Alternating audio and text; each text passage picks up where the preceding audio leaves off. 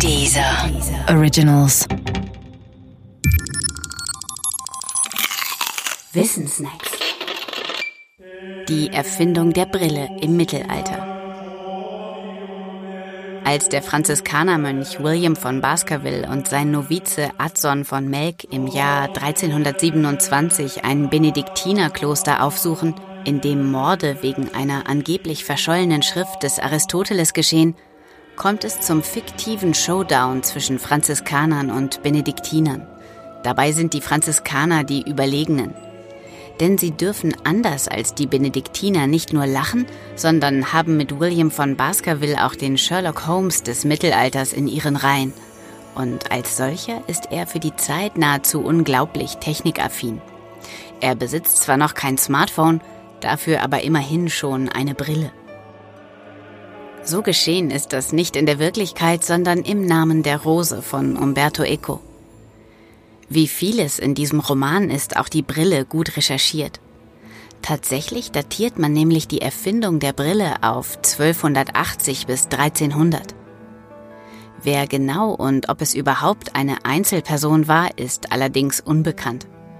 Bekannt ist aber, dass man schon in den Jahrhunderten vorher runde, nach außen gewölbte, man sagt, konvexe, durchsichtige Kristalle zur Kompensation der Altersweitsichtigkeit benutzt hat.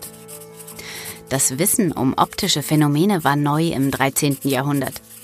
Der Engländer Roger Bacon hatte dazu eine bahnbrechende Schrift angefertigt.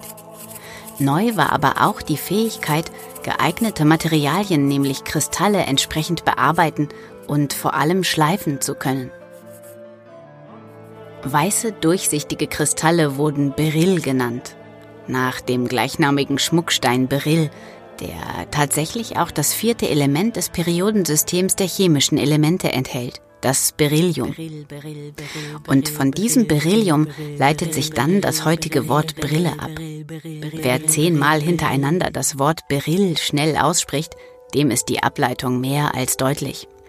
Seit 1300 gibt es also die Brille, genauer eigentlich die Brille, die Weitsichtigkeit korrigiert. Für die Korrektur der Kurzsichtigkeit benötigt man nicht nach außen, sondern nach innen gewölbte, man sagt konkave Kristalle bzw. Gläser. Dies wurde aber erst im 16. Jahrhundert entdeckt und deshalb gibt es die Brille für Kurzsichtige auch erst seit dieser Zeit. Doch zurück zu William von Baskerville, dem Franziskaner. Auch jener Roger Bacon, der mit seinen Beiträgen zur physikalischen Optik eine wichtige Vorarbeit zur Herstellung von Brillen geleistet hat, war Mönch. Es ist unschwer zu erraten, welchem Orden er angehörte. Oder?